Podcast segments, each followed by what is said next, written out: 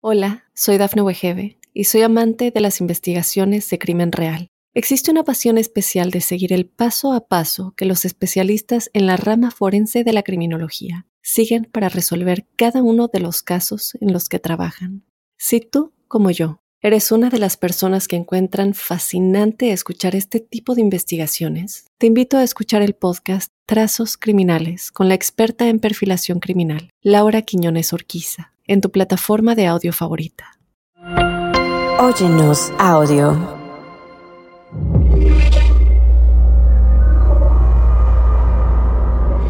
Observador paranormal.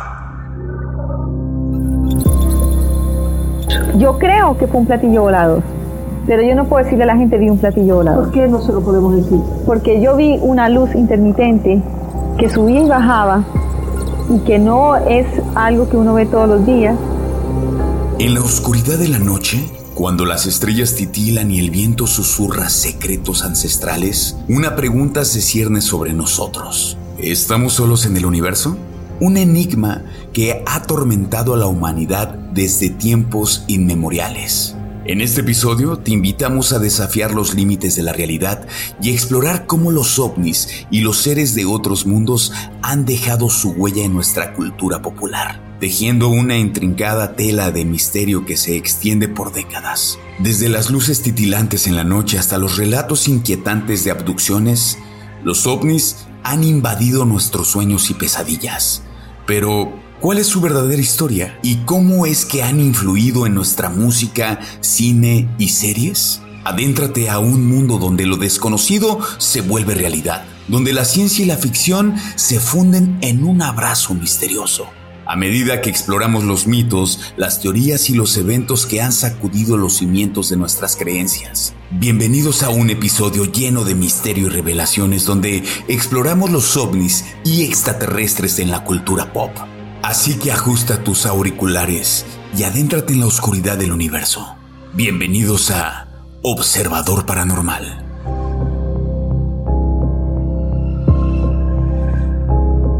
Era una cosa de otro mundo, una cosa que me han dejado con mucha alegría y mucho paz.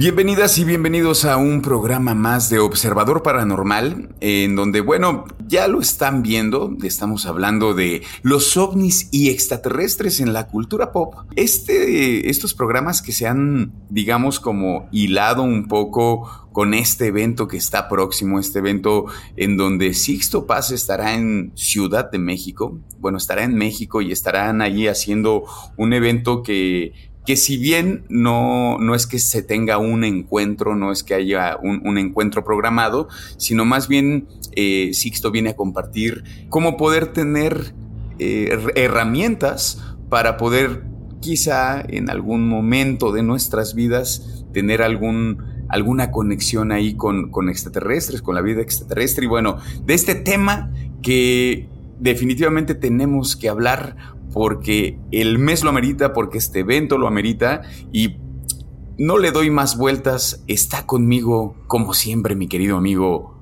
Juan Manuel Torreblanca. ¿Cómo estás, amigo? Bien, querido amigo.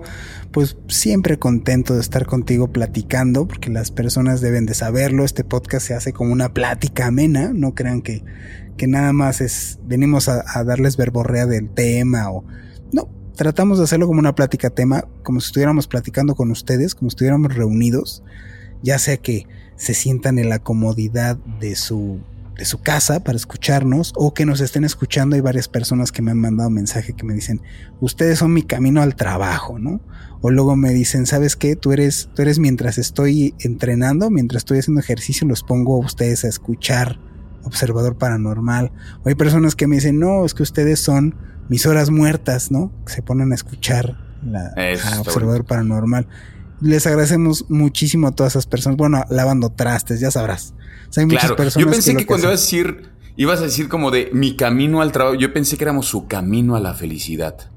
Espero que, pues que en, alguien pueda, pueda podamos ser el camino a la felicidad. Pues al menos hacerle, hacerle a menos su camino al trabajo, este, dejarle como un mensajito así de, de acerca de estos temas siempre el objetivo de, observador paranormal nunca ha sido nada más el susto por el susto y este y estar infundándole miedo a la gente, sino pues, tan un mensajito ahí de sé consciente. Ahora que hicimos el programa de dominación del mundo, pues justo esta semillita de ponte a pensar un poquito más. Ahora que fue el programa de Halloween, esto donde qué es lo que tú estás celebrando o qué es lo que deberías de celebrar en esta, en esta festividad. Entonces, justamente ese es el objetivo de Observador Paranormal, no nada más el, el bu, ¿no? Estos en donde te doy una historia bien terrorífica que viene internet y no tiene ninguna base, ningún sentido, pero pues así está hecho para bien creepypasta darte miedo, ¿no? Entonces, Observador Paranormal es a gente que se quiere divertir, entretener, tener algún dato y que pues, se lo platiquemos tú y yo y se la pase a gusto. Exactamente. Oye, y digamos como ya adentrándonos al, al tema, la verdad es que en, en, mi cabeza sí me pasó esto en algún momento, ¿no? Estas preguntas que de pronto cuando ves, eh, no sé, como un, una especie de, de, marciano, ¿no? Porque antes eran todos marcianos, no eran extraterrestres, antes eran marcianos todos y todos venían de Marte, ¿no? Nunca, nunca, eh, era bien extraño, para mí era muy extraño decir como de, no, pues es que hay venusinos, no, casi siempre eran marcianos. Marcianos. Y esta idea de cómo se fue permeando en la cultura, eh, lo que platicamos en la cultura pop, en las películas, eh, sobre todo, bueno, me parece que noventas, dos miles, hubo un montón, el boom de las películas de extraterrestres, ¿no? Y que de pronto fue como de, ¿quién? ¿Quién dijo que eran así? ¿Quién fue el, que dijo, ah, mira, yo creo que le vamos a poner una cabezota, va a ser como chiquito, va a tener los ojos negros, negros, inclusive va a tener una cara tierna, ¿no? Digo, a mí a veces yo los veía y decía, mira qué tiernos son los marcianos, ¿no? Ay, digo, fíjate, los marcianos llegaron ya y bailar y llegaron bailando el cha-cha-cha. En la música los teníamos ahí súper presentes. Es que es eso, o sea, tenemos justo todas estas ideas, estas concepciones de vida extraterrestre permean en toda nuestra cultura. Desde iconografía, simbolismos, en el diseño, en la música, en la moda, en las películas, en las series. Y gran parte, aquí es una mezcolanza bien interesante que es lo que vamos a, platicarles en este programa. Aquí hay una mezcla entre obviamente ficción y realidad.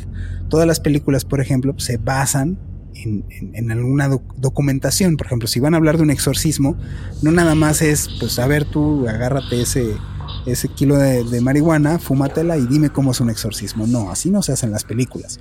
O sea, se van archivos en donde se apoyan de documentación fidedigna para poder escribir este tipo de cosas. Pasa incluso en cualquier tema. O sea, recuerdo perfectamente un, un señor que estaba escribiendo para una serie de criminales, se llamaba, bueno, se llama Criminal Minds, y él dice que tuvo una experiencia desagradable con el gobierno de Estados Unidos porque él escribía acerca de estas historias y entonces lo que tenía que buscar era pues asesinato, desollados, en fin. Y entonces como funcionan los motores de búsqueda en internet es si hay ciertas eh, match en, en cuanto a las búsquedas, manda una señal de alerta a las instituciones pertinentes para, pues, por si tú estás tratando de hacer algo indebido. Y entonces esta persona, a las dos horas de que estaba investigando acerca de cómo colocar o cómo sería un ataque terrorista, eh, eh, utilizó varias palabras en las cuales, pues por eso dieron con él. A las dos horas, el gobierno de Estados Unidos, bueno, el FBI fue a tocarle a su puerta y, este, pues a decirle quién era él, ¿no? O sea, eso ¿Qué está haciendo, señor? Así es, ¿qué está haciendo? ¿Qué está? A ver, contra el piso, ¿no? Y entonces tuvo que demostrar que era, pues, escritor. Escritor de novelas de ciencia ficción eh, especializado en criminales, ¿no? Estamos escribiendo para Criminal Minds. Entonces, a esto voy. O sea, todo está basado en una investigación, en una documentación. Aquí es donde la ficción sí se mezcla mucho con la realidad en donde la imagen que nosotros tenemos de los ovnis o de los discos o de los seres como tú me acabas de preguntar, ¿no? ¿Por qué son cabezones chiquitos con los ojos saltones o negros? ¿Por qué, ¿Por qué son así? No son, no podemos describir a un ser que, es más, que por qué tendría que tener una morfología humana. Exactamente. Porque, pues, eh, porque esto tiene que ver mucho con justo la morfología terrestre y el antropocentrismo.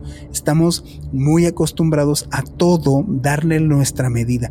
Eh, eh, al inicio, bueno, cuando estamos antes de entrar al programa, de que me ha buscado personas que son terraplanistas, porque nosotros tenemos estas ideas precisamente antropocentristas, el por qué el asunto de que Dios es imagen a semejanza mía el por qué lo que le damos importancia a las cosas que están visualmente adyacentes a nosotros, lo que está arriba importa y lo que está abajo no, porque nuestra medida somos nosotros mismos, entonces nosotros somos nuestro propio parámetro. El asunto de considerar que la Tierra es plana es totalmente volcarse en este antropocentrismo de tiene que ser plana porque así la veo yo, ¿no? Sí, y, por supuesto. Y, tiene que seguramente tener una... Y ya cuando llegas a cosas más más este, complejas ya caen en cosas de magia y fantasiosas, ¿no? Se cuenta como, como lo que pasa en Los Simpson de un mago lo hizo, ¿no? O sea, cualquier cosa ya que, que, que ya no tendría por qué tener una justificación tan fácil, entre comillas, guiño, guiño, caen en el, ah, un mago lo hizo, ¿no? O sea, es, es absurdo. E, e, este programa es lo que quiero lograr. Quitar esa visión que hasta el día de hoy sigue permeando cada vez más y más, en donde vamos a creernos cualquier cosa. No, observador paranormal no se cree cualquier cosa. Yo les platico mis experiencias que vamos a constatar de, por ejemplo, de cosas extraterrestres o de ovnis, porque yo las vi. O sea, no te voy a platicar del ovni que vio el compadre Chuchito. Yo te digo de los míos, ¿no? Y te, y, te digo de, de las experiencias paranormales que yo he tenido. Yo eso es lo que quisiera que la gente nos compartiera. ¿Qué ha pasado? Hemos tenido aquí a personas que han compartido sus, experiencias paranormales. esto no se trata de creer por creer. Esto se trata de analizar, de comprender, de formarse un criterio. Así es que por favor, si ahí en el auditorio nos estás escuchando algún terraplanista, de entrada todo mi respeto, eh, de verdad, pero lo único que te diría es, en serio, de verdad, necesitas leer más cosas. Necesitas informarte y que tu fuente no sea TikTok, que tu fuente de información no sea YouTube o una red social. Que, tus fuentes sean más variadas y que tus fuentes no sean el cuate loco que está haciendo como conspiraciones acerca del mundo y los Illuminati. O sea, necesitamos verdaderamente regresar a, la, a las bases científicas que las que nos han respaldado para que tú y yo nos estemos viendo a través de esta página y que nuestros observadores nos estén escuchando en el podcast. Esto que nos están escuchando no es gracias a, las a la magia de las brujas del norte, es gracias a tecnología implementada por la ciencia. Entonces, ahí les va ese nada, nada más quería puntualizar eso. Y en, y, en cuanto a lo que preguntabas de la morfología, pues justamente, ¿no? O sea, los seres de este planeta estamos estrechamente relacionados con nuestro propio antropocentrismo. O sea, la tendencia de ver al mundo desde solamente nuestra perspectiva. Y es normal porque pues nuestra perspectiva no te la puedes suplantar. Es nuestra perspectiva como seres humanos. Y esta simetría bilateral de los bracitos de dos piecitos, de dos ojitos, de piernitas. O sea, lo tendemos obviamente a reflejar en las cosas iconográficas o simbólicas que, representarían. Por eso es así. Ojo, esto que, nos que les vamos a platicar no nada más es la morfología tiene que ser porque es así, sino la morfología tiene un sentido en este planeta.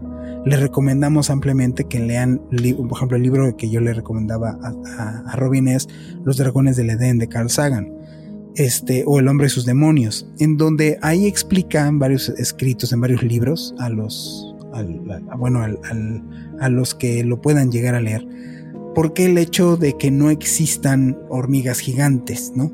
¿Por qué no pueden haber en este planeta hormigas gigantes? Porque va más allá de yo creo que es que sí, digo ahí en el punto de los terraplanistas, yo creo que sí, es que no es que que creas, ¿no? Esto no se trata de un acto de fe, esto se trata de, pues, obviamente, tener un sustento. No puede haber hormigas gigantes porque simplemente eh, su esqueleto, su exoesqueleto, porque los insectos tienen exoesqueleto, en la composición que tienen se romperían, no aguantarían su peso, no se podrían mover.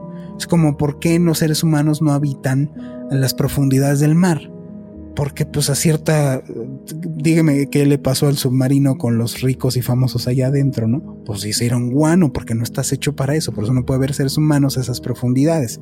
Y si las hay es mediante un artilugio o un artefacto que te lleve ahí. Entonces esto es muy importante entender, porque si hay vida allá afuera, dejemos de pensar que solamente son como nosotros. Dos manitas, dos ojitos, la boquita, puede haber de todo allá afuera. Incluso lo que nos contacte o que llegue a tener un contacto, pues en una de esas lo que están haciendo es tomar forma como la nuestra, para que entonces no tengan tanto rechazo. Pero allá afuera debe de haber de todos y aquí abajo es un planetita chiquitito en medio de una galaxia de miles de millones, hay de todo, pues allá afuera tiene que haber de todo, ¿no? Entonces considerar este tipo de, de cosas y pues sí, nuestra referencia de estos cuestionamientos pues es, sí es Carl Sagan, científico Carl Sagan, que les recomendamos que escuchen, que vean, que, que investiguen acerca de, este señor en donde pues él en sus libros precisamente pues invita a cuestionar este antropocentrismo y la manera en la cual nosotros tendemos a, todo ponerlo hacia nuestra medida y nuestras capacidades, nuestros parámetros incluso perceptuales somos nosotros. Entonces, pues, si quieras o no, pues estás vedando bastante el hecho de la posibilidad de, de, otros acontecimientos. Él lo expone incluso ahí, él lo dice. O sea, por eso mismo, imagínate pensar en seres extraterrestres que no necesariamente incluso tendrían que ser medio aberrantes a nuestra composición o configuración. Sí, y, es que justamente creo que das, das en el clavo, ¿no? Bueno, eh, digo, tú Juan, en este momento, y no es que lo hayas dado tú en el clavo, sino eh, hablando de Carl Sagan, ¿no? Eh, esta, idea de vámonos a cuestionar. tengamos la mente abierta ante, los cuestionamientos, dejemos de pensar que somos el centro del universo. Dejemos de pensar, porque inclusive hay, eh, estas ideas, ¿no? Como de, igual y también eh, eh, ellos evolucionaron, estos seres extraterrestres tuvieron una evolución muy parecida a la que propone Darwin, ¿no? Y es como de, ¿y si su evolución ha sido completamente diferente a la nuestra, por qué tendría que ser todo igual a como lo vivimos nosotros en el planeta Tierra? ¿no? O sea, a mí de verdad sí me parece impresionante que la gente siga, porque seguramente hay un montón de gente allá afuera, pensando que somos los únicos, que somos los únicos en este lugar llamado universo. Y cuando te pones a pensar que somos... Terraplanismo, eh, amigo, terraplanismo. cuando te pones a pensar en esta idea, que, Carl Sagan tiene un, un video muy lindo, que somos ese pequeño punto, somos un punto que claro, suceden cosas maravillosas en este punto. En este punto llamado Tierra pasan cosas extraordinarias y puede haber seres hermosos y extraordinarios, pero no somos los únicos. No podemos negar que hay vidas en otros lugares de la galaxia y que su evolución ha sido completamente distinta. Creo que por lo menos ir abierto con esa idea creo que nos puede abrir un parámetro en donde quizás hasta nosotros nos sorprendamos, donde deje, o sea, dejemos como de, de ensimismarnos, porque eso es lo que yo creo que de pronto afecta inclusive hasta para nuestra evolución intelectual. Tener al menos tantita humildad. Yo tuve hoy una conversación, es un programa que no ha salido, es, tengo ahí, a ver si en este programa aprovecho porque platicamos con Samudio de estas cuestiones y justamente es lo que llegamos a este punto él me decía justamente estos cuestionamientos. ¿Por qué las personas siguen creyendo que si algo hay afuera tiene que estar de entrada hasta en tu capacidad perceptual? Y segunda, ¿por qué tendría que entonces tener una similitud hacia ti o parecerse algo? Obviamente lo que tiene que ver también, pues, todo mundo tenemos referencias, somos seres así. Entonces, justamente no tendría por qué ser, no tendría por qué tener nuestra misma evolución. Algo que sí es cierto, expuesto por Carl Sagan, es el mundo, el universo no es algo tonto. Y las personas creen que, que, porque de verdad te encuentras cada cosa. Las personas creen que un científico, un científico de veras, no un cuate que se pone a, a ver videos de YouTube y da sus puntos de vista. No, no, no, de, de veras uno que realmente hace y está dentro y, convive y es parte de la comunidad científica, voy a irme hasta, por ejemplo, Jacobo Greenberg, que tanto lo han mencionado actualmente.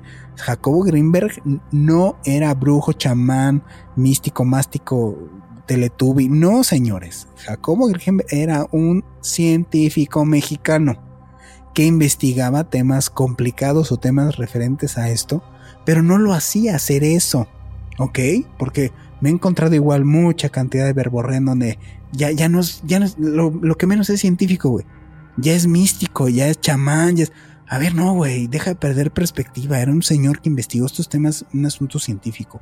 Y un científico, para que sepas, no es el que dé una teoría científica, no se llama, teoría científica no es igual a fumada, ¿ok? Ni, ni, ni al se me ocurrió que cualquiera pudiera llegar a tener y que se graba un, un video de TikTok diciendo que la Tierra es plana.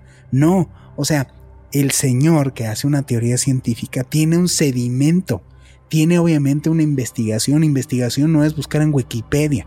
Investigación es años de estar desbordado en tu profesión para poder sacar y verificar, porque eso es un método científico, verificación de que eso sea. Entonces no crean que es un cuate que dijo, ¿cómo ves? ¿Y si la Tierra es redonda? O sea, no, güey, no es una, no es una idea al aire, güey, que se le ocurrió. Igual esto, o sea, lo que sí es, si allá afuera hay vida similar a la de nosotros, pues tendría que tener morfologías, pues algo así, pues esperadas. ¿A qué voy?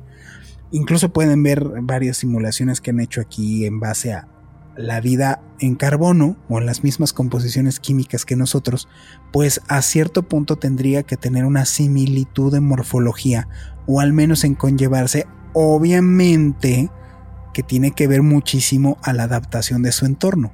Nosotros como especie, ¿por qué hay seres humanos desde Alaska y hay seres humanos en, en Holanda, Venezuela, eh, Bolivia, México, en todos lados. ¿Por qué somos esta plaga? Porque tenemos la capacidad de adecuarnos a nuestro entorno más que cualquier otro animal. ¿Qué le pasa a los animales que se llevan de su hábitat? Se acaban muriendo o Claro. acaban sufriendo consecuencias espantosas. Con los seres humanos no sucede así. Algo allá afuera que tuviera una evolución obviamente más compleja que la de nosotros, tendría que tener esta capacidad de adaptación.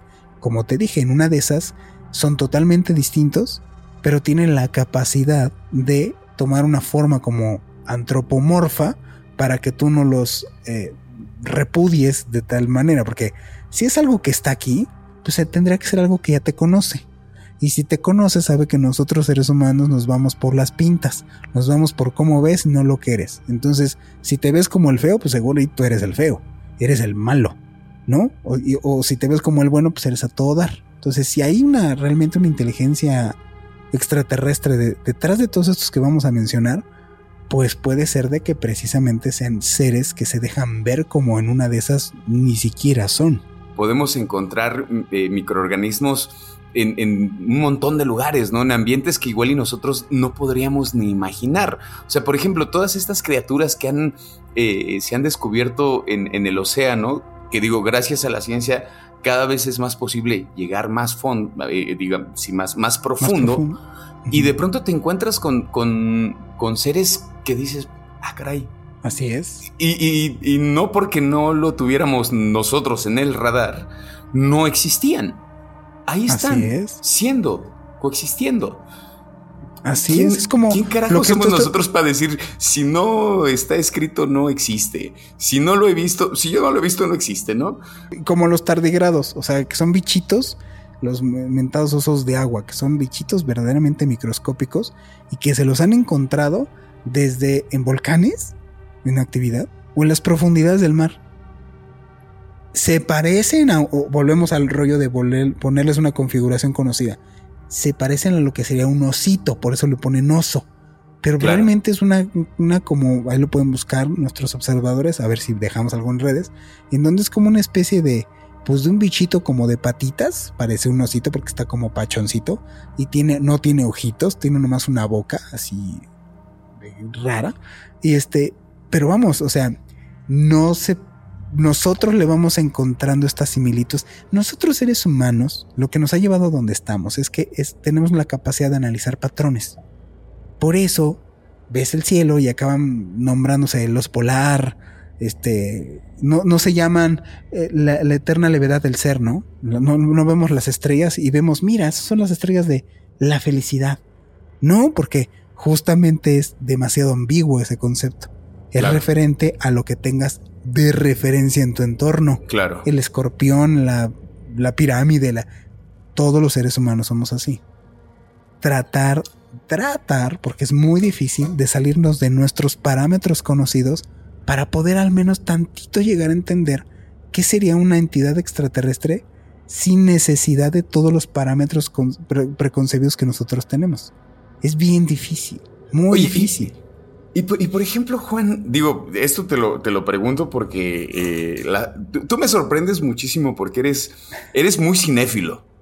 O sea, también creo que creo que parte, digamos, como a veces creo que la investigación, encontrarla en el cine también está bueno porque, como lo mencionábamos hace rato, las películas no se hacen, eh, no, se hacen solamente porque se me ocurrió, ¿no? Platicábamos que, bueno, hay eh, una investigación previa para hablar de XY tema, ¿no? Y hablar de este tema de extraterrestres, evidentemente ya platicaremos más adelante en este programa, desde dónde puede ser que haya una investigación de cómo son las naves, de cómo son este, estos seres. Y por ejemplo, ¿tú crees que haya habido una evolución?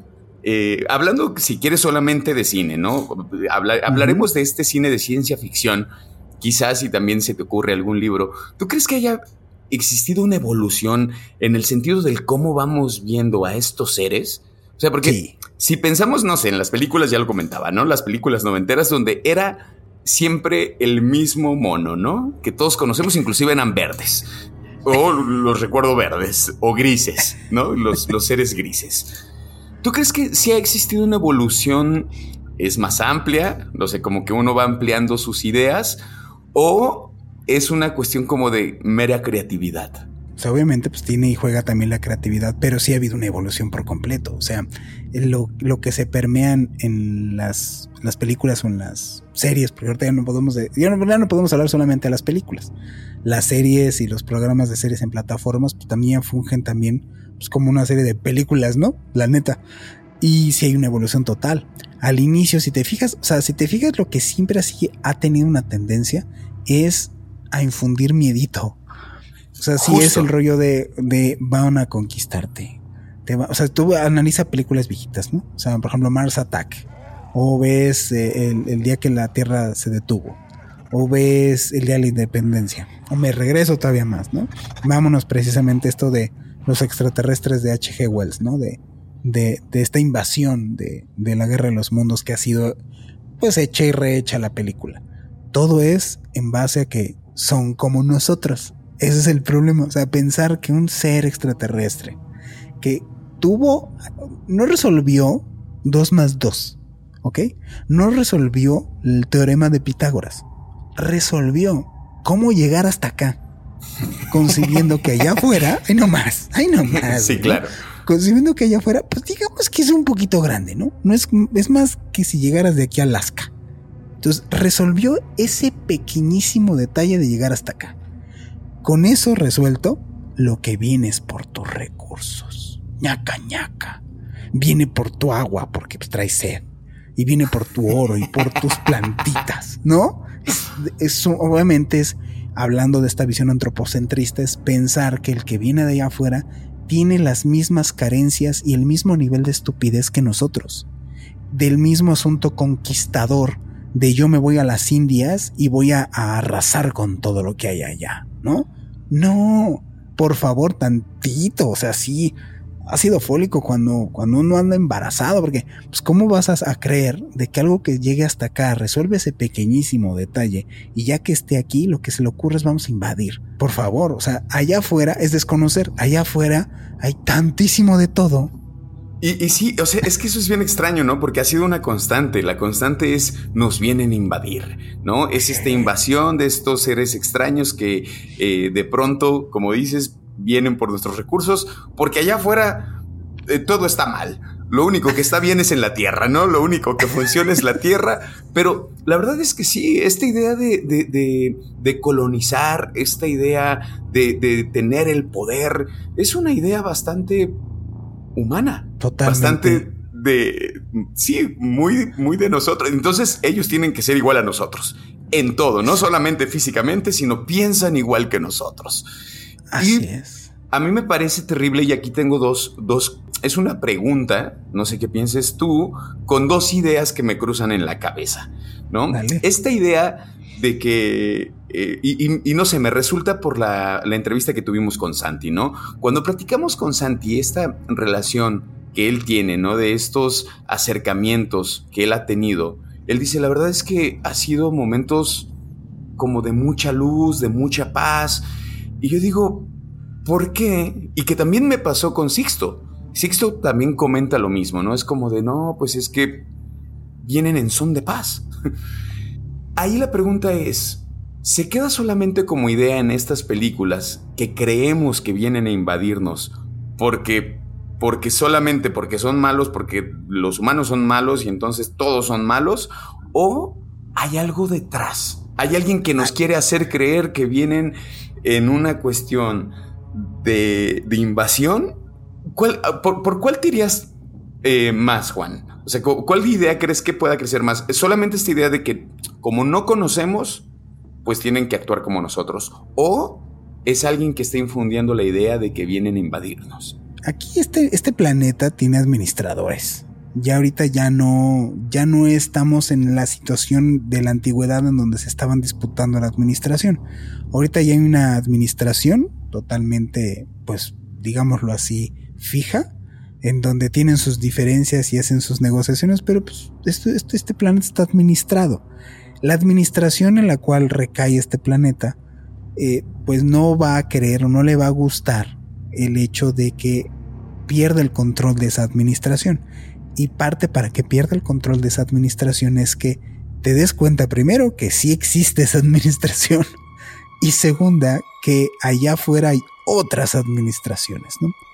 En ese primer punto sería, es obvio que sí existe una infiltración, hay gente que habla de una agenda, hay gente que habla de cosas más a detalle en donde sí hay intoxicación informativa totalmente y descarada. Ahorita incluso es tan permeada, todos los videos que te encuentres allá afuera en redes sociales, bueno, más bien en la nube, en redes sociales, la mayoría de todos son falsos. ¿Para qué? Para demeritar el, el tema. ¿Por qué? Porque yo lo que necesito es que el tema no sea verdaderamente considerado con el peso que tendría que tener. Esa es primera. Segunda, en eso, en esos estamos de acuerdo, por eso está todo el escandalazo de que salieron en Estados Unidos a decir que siempre sí, y luego que siempre no, y luego que Maussan saca sus extraterrestres, y luego que siempre no. Estamos en este caldo de cultivo en donde todo puede llegar a pasar, todo se puede llegar a creer. Eso está incentivado. Quien no se dé cuenta, pues lo siento, ¿no? O sea, el hecho de que exista ahorita al día de hoy, te digo hasta nuestros bonitos compañeros terraplanistas, es río revoltoso, porque en río revoltoso pues ya no sabes en qué creer, en qué pensar. A los administradores les conviene esto. Si todo tuviera una dirección y un cauce, eso no conviene, pero eso era antes, cuando el conocimiento era dirigido. Y si tú tantito pensabas distinto, adiós. Ahorita ya todo se puede decir, todo se puede concebir. Bienvenida a todas las libertades e infundar la ignorancia en esas libertades. Entonces vamos a opinar estupidez. Y ahorita pues en este podcast se puede, se puede ir al cara, perdón, el francés. Y entonces en vez de que tu pregunta sea, oye, querido cachorro Juan, ¿por qué crees tú que la gente niega a los extraterrestres? Ah, pues porque yo creo pues, que son malos. Y lo lamentable es que allá afuera hay un chorro de gente que dice estas tonterías y lo único que hace sin darse cuenta es ser la bola de nieve de intoxicación replicar cosas que ni siquiera, ni siquiera saben qué se está basando. Aprovecho esto que me estás precisamente diciendo que me lo compartí, nos llegó ahí un audio de un, en Instagram, no voy a, decir su usuario, él sabe qué usuario es. Nos llegó y nos mandó un audio y me lo compartieron en donde él daba tres puntos importantes por los cuales no le crea Sixto. Yo sinceramente esto creo primero no es un acto de fe, yo no estoy aquí para que le creas a Sixto Paz. En, Gracias, agradezco verdaderamente, profundamente que nos compartan sus ideas y sus inquietudes. Y directamente le respondo a esta persona. Yo, yo de lo que puedo hablar de Sixto Paz, no me lo encontré en un libro. No lo vi en un, en un video de YouTube. No lo conozco porque gracias a mi amigo Santi que me platicó. Yo, el señor Sixto Paz, ha vivido en mi casa. He ido con él todas estas dudas que toda la gente tiene, pues yo diría lo mismo. ¿Tienes dudas? Ve investiga. Investigar, señores, no es sentarse en su computadora, estar, a ver, deja, veo en Wikipedia Sixto Paz. No, es realmente conocerlo. Entonces, en mi punto de vista, yo sí hablo del Señor, de mi amigo Sixto, no hablo desde el punto de vista de lo que yo vi en su resumen, o me lo encontré o me lo topé en un video. Yo puedo hablar desde el punto que yo viví. Entonces, para mí el Señor no es ni un timador, no es ni un falso, no es alguien que lo que busca es lavarle el cerebro a la gente, no busca hacerse rico en la ignorancia, es de verdad lo que más saca de onda de él, te lo puedo decir que vivió en mi casa, a que veas el ovni, sino la coherencia del Señor. Entonces invito a esta persona que si tiene dudas en cuanto a cómo se conlleva Sixto, pues vaya lo conozca, vaya al evento. Es muy fácil y muy cómodo decir que, que tal cosa o tal persona es así o tal situación es de esta manera, pues desde la comodidad de tu casa y juzgando a todos a través de redes sociales, ¿no? hay algo que sucede con esta novela que justamente la primera vez que sale es en 1898.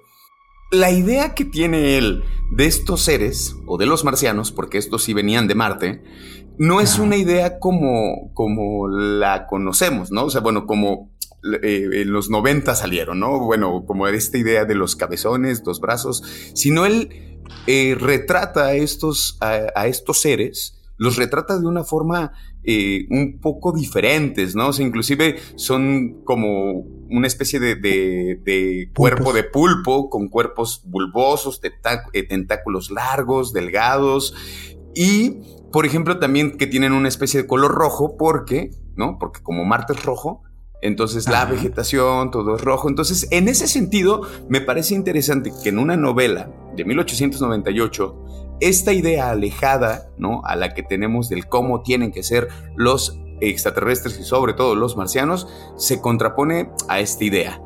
Lo que también me parece interesante es que en su novela de pronto se convierten en máquinas, ¿no? Que son como... Y, que están en guerra, o sea, que, finalmente si es una idea de que vienen a invadirnos. Quiso en este, en este escrito Cheche Wells, pues salirse de esa convención, irse más al asunto creativo y entender algo. O sea, Cheche Wells lo hizo no porque quería verdaderamente escribir acerca de los extraterrestres. Quería criticar a esta concepción de evolución como tenemos aquí. Por eso son tan distintos y para la época era ser contestatario. Él no buscaba, no es contactado, nada. No, no, no vamos a este primer corte y dejarle a las personas eso. O sea, los extraterrestres no tendrían por qué parecerse a nosotros, primero. Verdaderamente nuestra situación no tendría por qué importarles, si ni a nosotros mismos nos importan. Si está permeada la iconografía o los simbolismos en toda nuestra cultura actual, los extraterrestres, no es porque a un cuate conspiranoico se le ocurrió, sino porque hay que ver que está la realidad fusionada con la ficción. Ahora que regresemos vamos a ver desde pinturas rupestres, desde libros hechos precisamente de avistamientos antiguos, muchos años en los cuales no era el mundo que es ahora, así como nos pasa a nuestra generación de que criticamos a las nuevas generaciones malamente desde nuestra perspectiva, no es un mismo un niño de 1990 que uno en el 2023. Igual traten de visualizar cómo era una persona en el 1600, 1500, ¿ok? No se andaban con estos chismes de ahora, ni se andaban con la hipocresía actual. Se conllevaba bien distinta la gente. El asunto de honor era muy distinto a lo que ahorita la gente cree que es honor. Entonces, para que nomás lo consideren cuando regresemos, les damos esos ejemplos de cómo esta iconografía se ha permeado en toda la cultura de nosotros en la actualidad. Vamos a este primer corte y regresamos.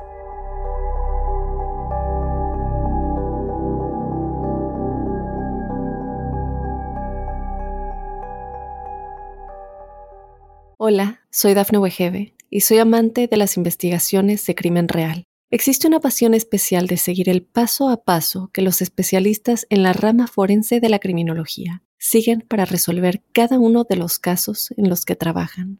Si tú, como yo, eres una de las personas que encuentran fascinante escuchar este tipo de investigaciones, te invito a escuchar el podcast Trazos Criminales con la experta en perfilación criminal, Laura Quiñones Orquiza en tu plataforma de audio favorita.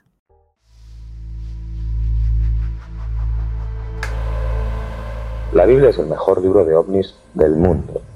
¿Por qué?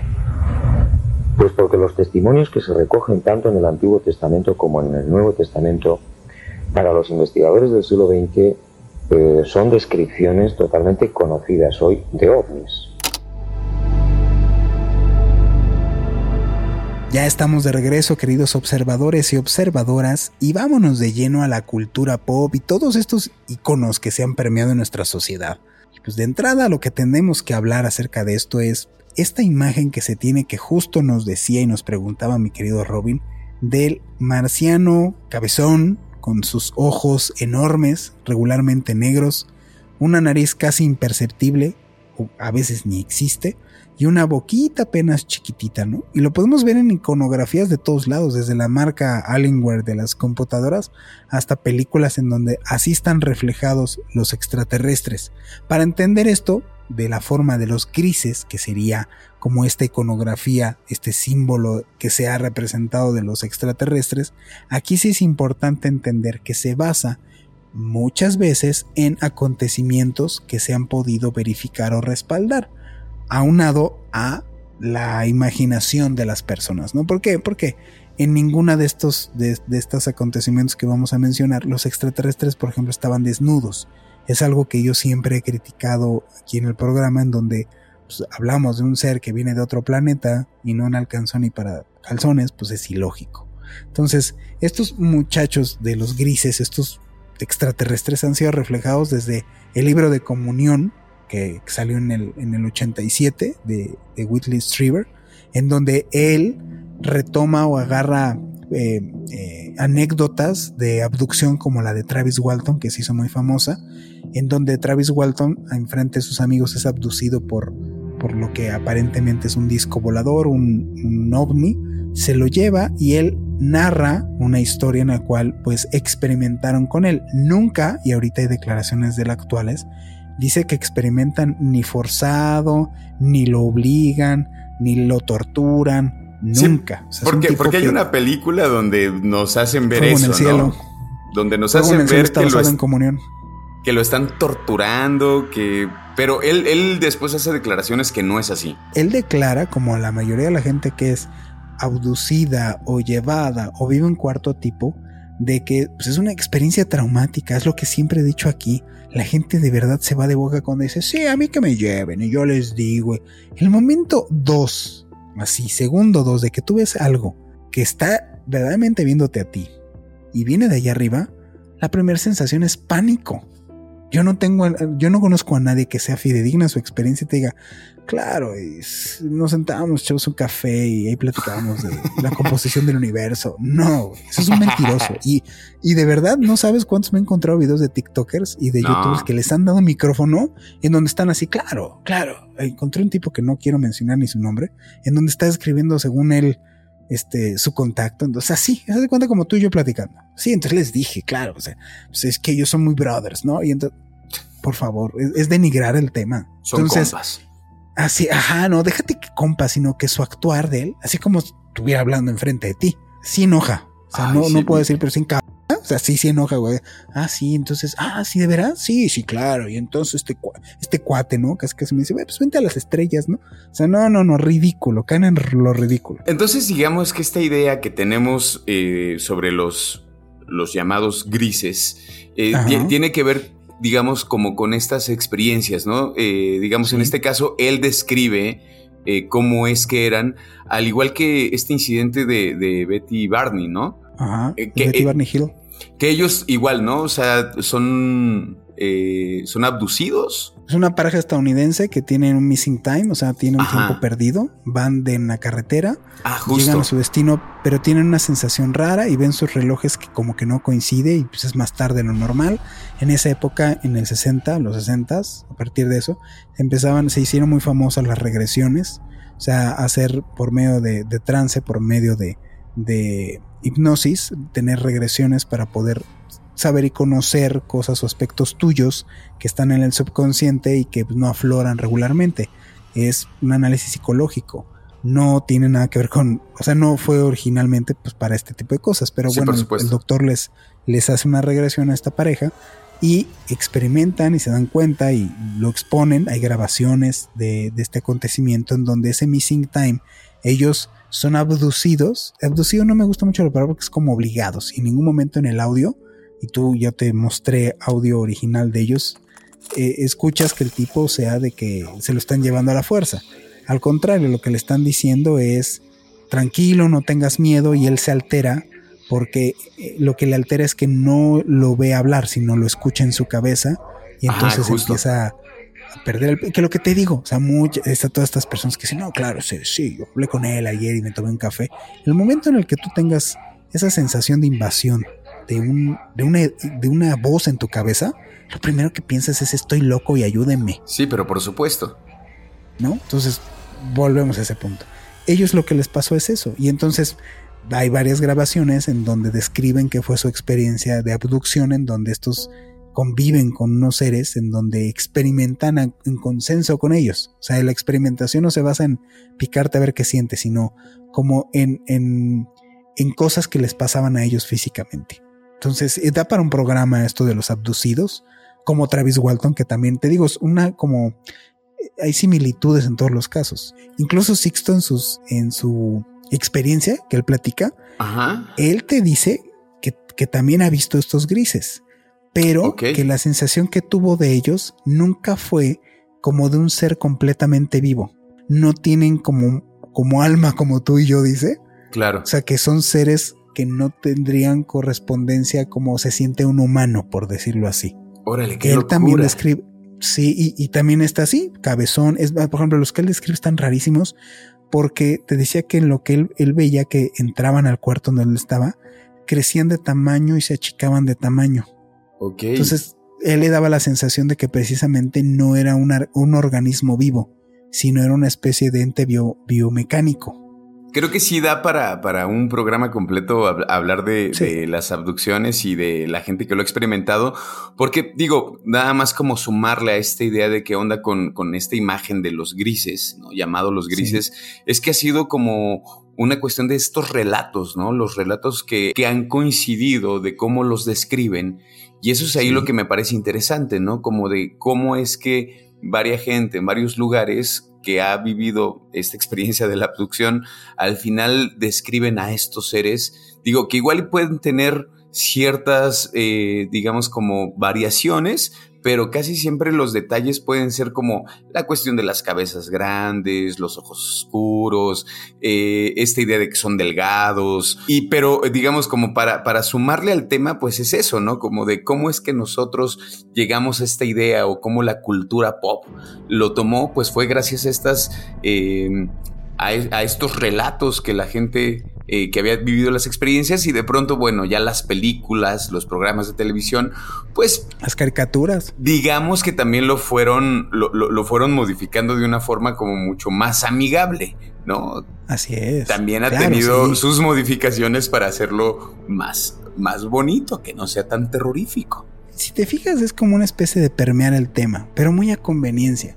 O sea, el extraterrestre de allá afuera actúa tonto, es alguien que está que tiene una actitud beligerante, es poco tolerante, es, o sea, la mayoría del retrato de lo que podría ser una entidad extraterrestre, de verdad la dejamos muy mal. O sea, en medios es una cosa, analizas todo, todo en donde, desde música, moda, cine, series, pues realmente incluso hay muy pocas películas como la de Steven Spielberg, la de la de Contacto del Tercer Tipo, en donde se expone de una manera, pues, no eh, beligerante, no vienen en mala onda, pues, que es lo que sería ah, de, de, la de los que son conocidos como los nórdicos, ¿no? O esta oleada donde, donde hay eh, esta fisionomía que justo te quería muy parecida. te quería preguntar sobre eso. Yo nunca había oído hablar como de los extraterrestres conocidos como los nórdicos, jamás. George Adamski, que es uno que aseguraba ser contactado, hasta Billy Mayer, que se lo han cachado que lo que ponía en sus fotos eran eh, falsas en cuanto a la cómo eran los extraterrestres, era esta descripción de son seres altos, como nórdicos, ojos profundamente, eh, ya sea verdes o azules, con, con, un brillo especial, ya, cabello rubio platinado, claro, y delgado. Sí, claro, ya, por supuesto. Esa es la visión de los nórdicos. Y que son todo, ahí sí, a diferencia de los grises, que los grises son como los traviesillos. los malos, los malosos del universo, ¿no? Y, los, nórdicos eran los buenos. Eh, los nórdicos son todo amor, todo paz. Y en palabras de Sixto, a mí lo que me dijo es: la gente se va justamente por, por las apariencias. Pero por supuesto, claro. Yo, yo sé del conocimiento de las cosas que estos seres me han platicado, que hay seres nórdicos que son unos auténticos desgraciados. Y así como existen los reptilianos que son los malos del cuento, los reptilianos, es como son malos, o sea, pues es que se tiene que ver como malo. Entonces, él decía, no es así, no es el que se ve como malo, resulta que es malo. Claro. Y el que se ve como bueno tiene que ser buena persona. No, no es, esta idea es muy humana. De, ah, es que está bien feo, seguramente tiene feos sentimientos. Por supuesto. Sí, por supuesto. Pero justamente digo, eh, debe de haber en, la cultura pop, eh, y, te lo pregunto así porque tú debes de saber, donde sí, eh, digamos, los nórdicos a veces sí fungen como el malo, ¿no?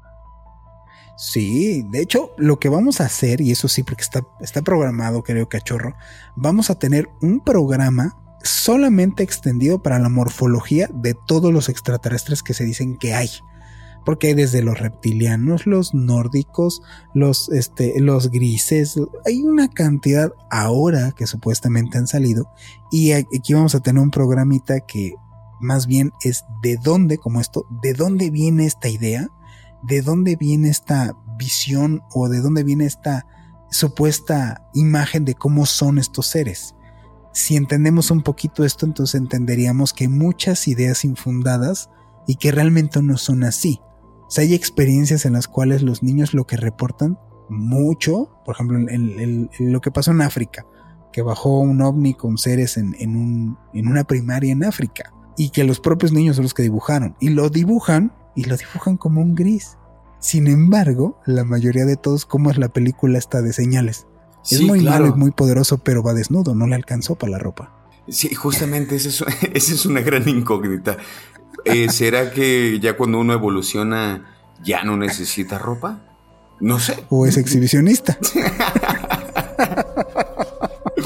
sí, pero, es que los marcianos llegaron ya y bailaron, llegaron bailando el cha-cha-cha en calzones. Fíjate que ya, ya, ya, me llegó esta idea de, estos eh, seres como los, nórdicos, que es cierto, o sea, me, me, parece bien, bien extraño de cómo, digo, ya, ya los empiezo como ahí a recapitular así de claro por lo regular estos seres que son mucho más parecidos a nosotros, pero son güeros, guapos, altos, ¿no? O sea, así los representan, evidentemente, y son los que a veces también que brindaban sabiduría, ¿no? O sea, pero son, son más sabios. No, no, no, no son, este, no, son agresivos, ¿no? Entonces son los sabios que al humano le ayudan a, entender por qué están aquí. Y el otro gris feito es el malo, el, el que te viene a invadir, el el violento. El, malacopa. es que es eso, o sea, tendemos a juzgar por las apariencias. Y entonces el que es malo, pues pasa en la realidad. Ahora sí que pasa en las películas, pasa en la realidad. Ves al cuate que está todo tatuado, ¿no? Y así trae aretes, ¿no? Y, pues jamás te lo imaginas que es doctor y no es, pues es doctor. Ese es el problema, que la gente cree que el malo, pues se tiene que ver como el malo. Es como el satánico. Digo que los malos, los malos luego van vestidos de, de traje y corbata y a veces con guayaberas. Pero... Ah, eh, emite, por favor, omite, omite eso que dije. No, y es que hay otros tantos con guayaberas, cabrón. Sí, sí, sí. Y con, otro, y con otro tipo de vestimentas, ¿no? A veces se ponen botas, a veces se ponen copetes, güey. Sí, no. Esos que parecen buenos realmente son los malos. Así es. Bueno, exactamente. Eh, ¿Te, parece, queridísimo cachorro, que nos vayamos a otro corte, eh, a otro cortecito y regresamos para cerrar el programa? Claro que sí, querido cachorro. No se vayan, que estamos a punto de decirles lo que opinamos acerca de los discos voladores.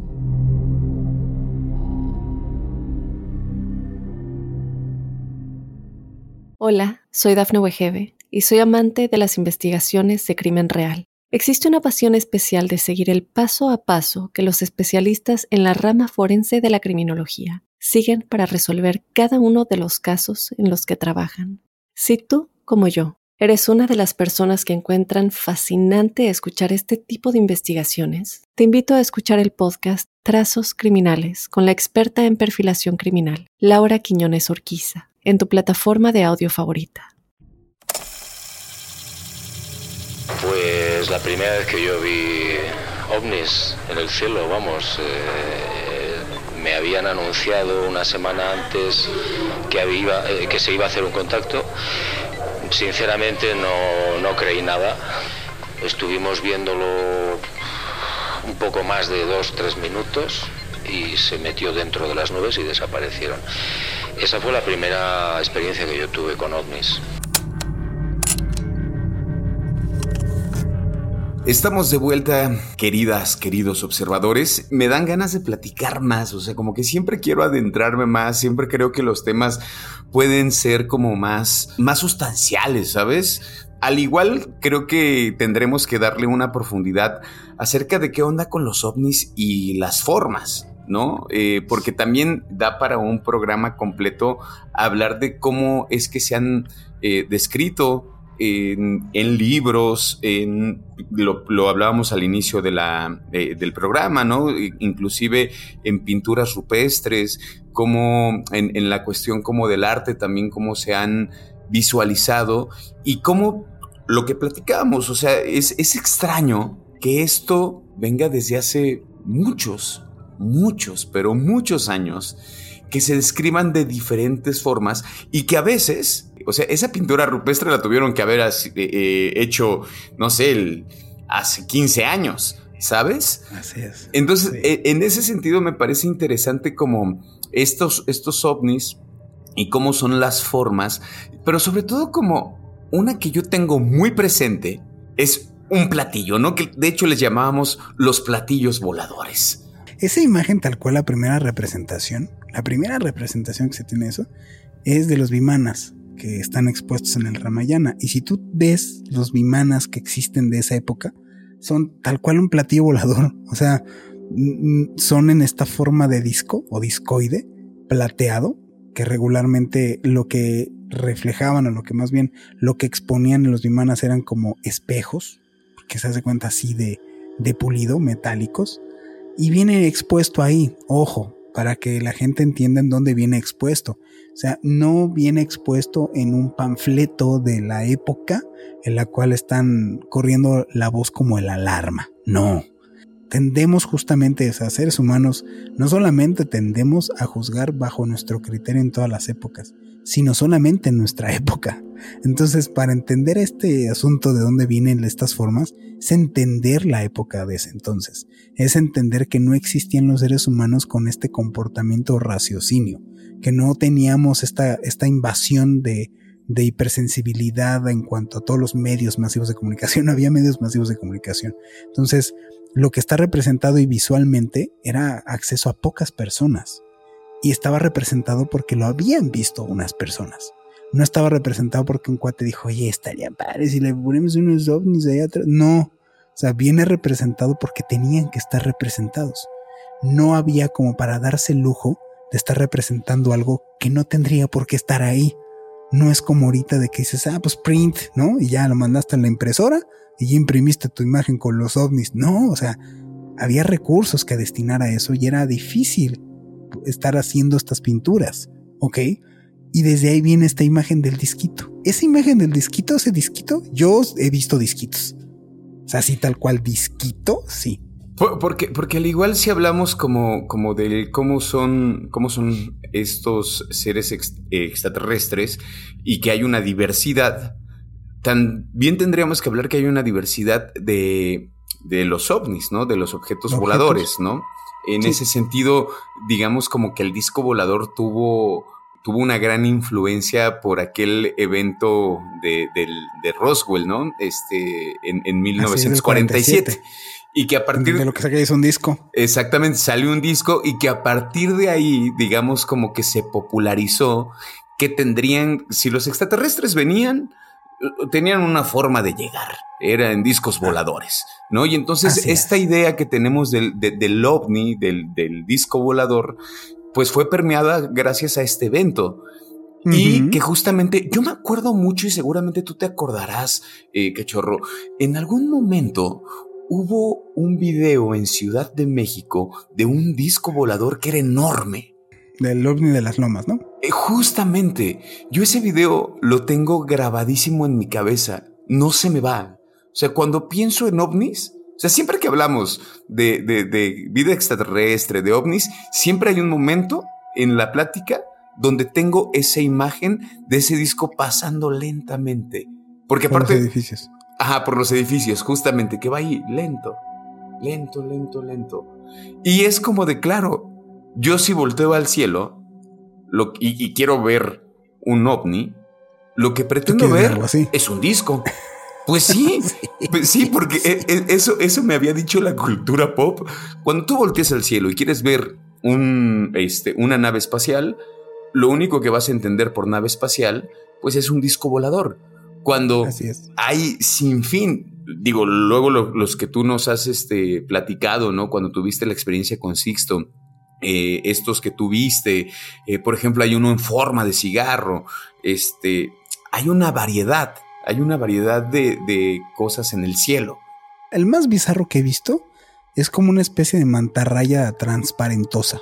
O sea, es lo que te digo, no he visto disquitos, he visto disquitos, de verlos así con estos ojitos que los ojos de los gusanitos se habrán de comer. He visto disquitos, los que dicen el clásico platillo volador, grande, por unos 30 metros, 35 metros. He visto unas cosas que les dicen caneplas, que son estas como especie de esferas. Una, una esfera de metal, imagínate una pelota, pelotota de metal grande, unos chiquitos, otras grandes. He visto unas en donde es de cuenta que es como mercurio, lo más descriptivo que puede decir, como Mercurio, porque en el cielo se hacía una sola bola y luego se separaba como Mercurio. Y otro, que ese también está en, ese está en res porque lo grabaron otras personas, es imagínate una mantarrayota, es una mantarraya con esa forma de mantarraya y como volando en, el cielo, o sea, como nadando, hasta parecía que estaba nadando en el cielo. Bizarrísimísimísimo. O sea, ese sí es así de, ¿eh? ¿Qué hace?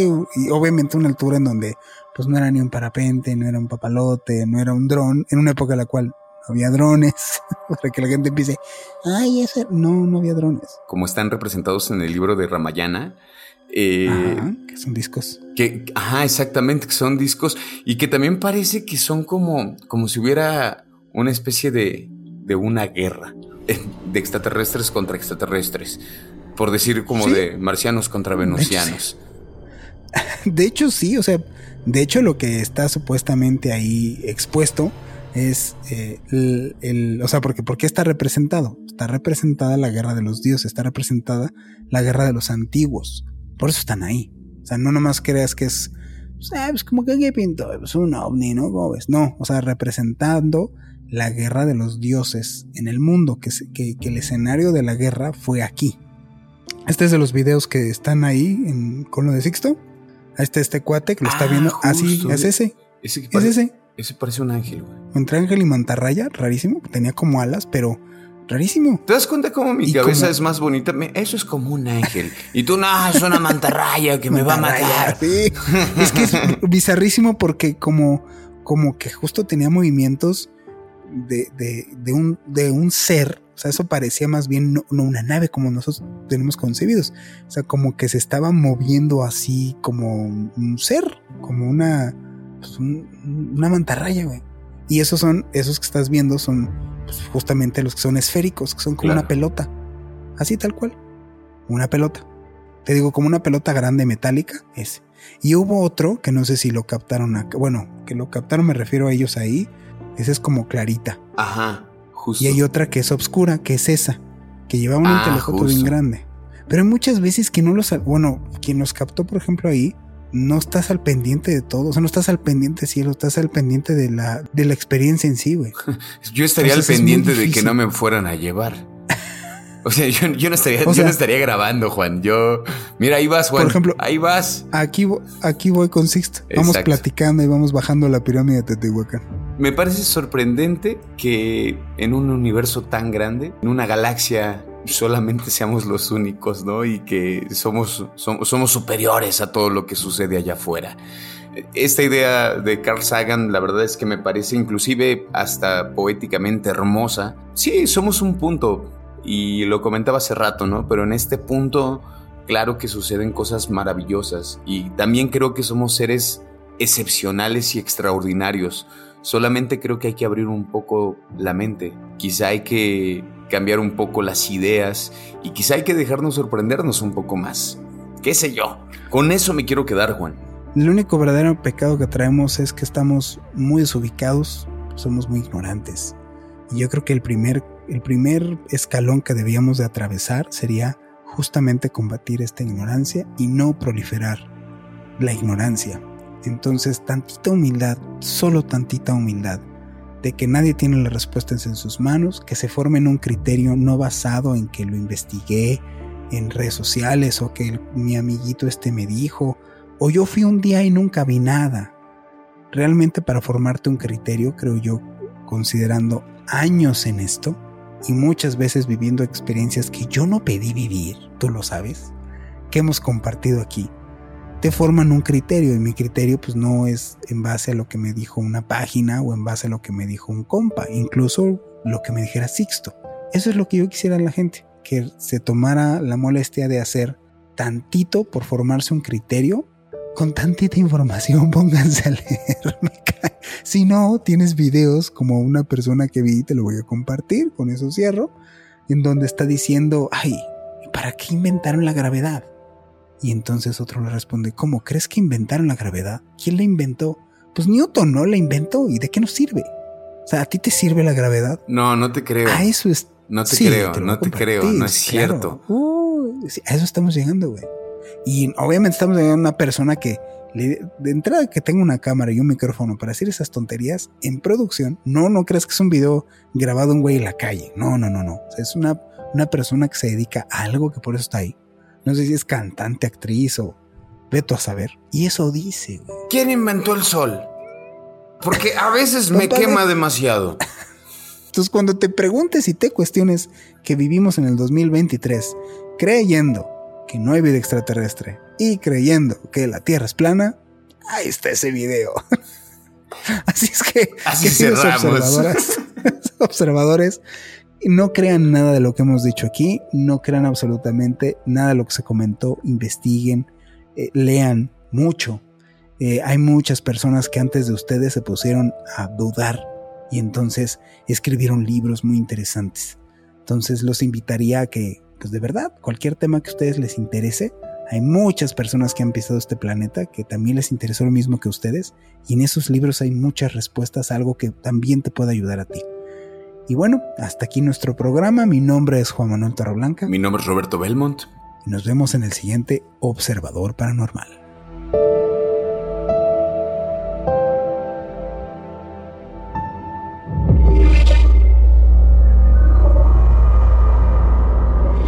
Observador Paranormal. Óyenos audio. Hola, soy Dafne Wegebe y soy amante de las investigaciones de crimen real. Existe una pasión especial de seguir el paso a paso que los especialistas en la rama forense de la criminología siguen para resolver cada uno de los casos en los que trabajan. Si tú, como yo, eres una de las personas que encuentran fascinante escuchar este tipo de investigaciones, te invito a escuchar el podcast Trazos Criminales con la experta en perfilación criminal, Laura Quiñones Orquiza, en tu plataforma de audio favorita.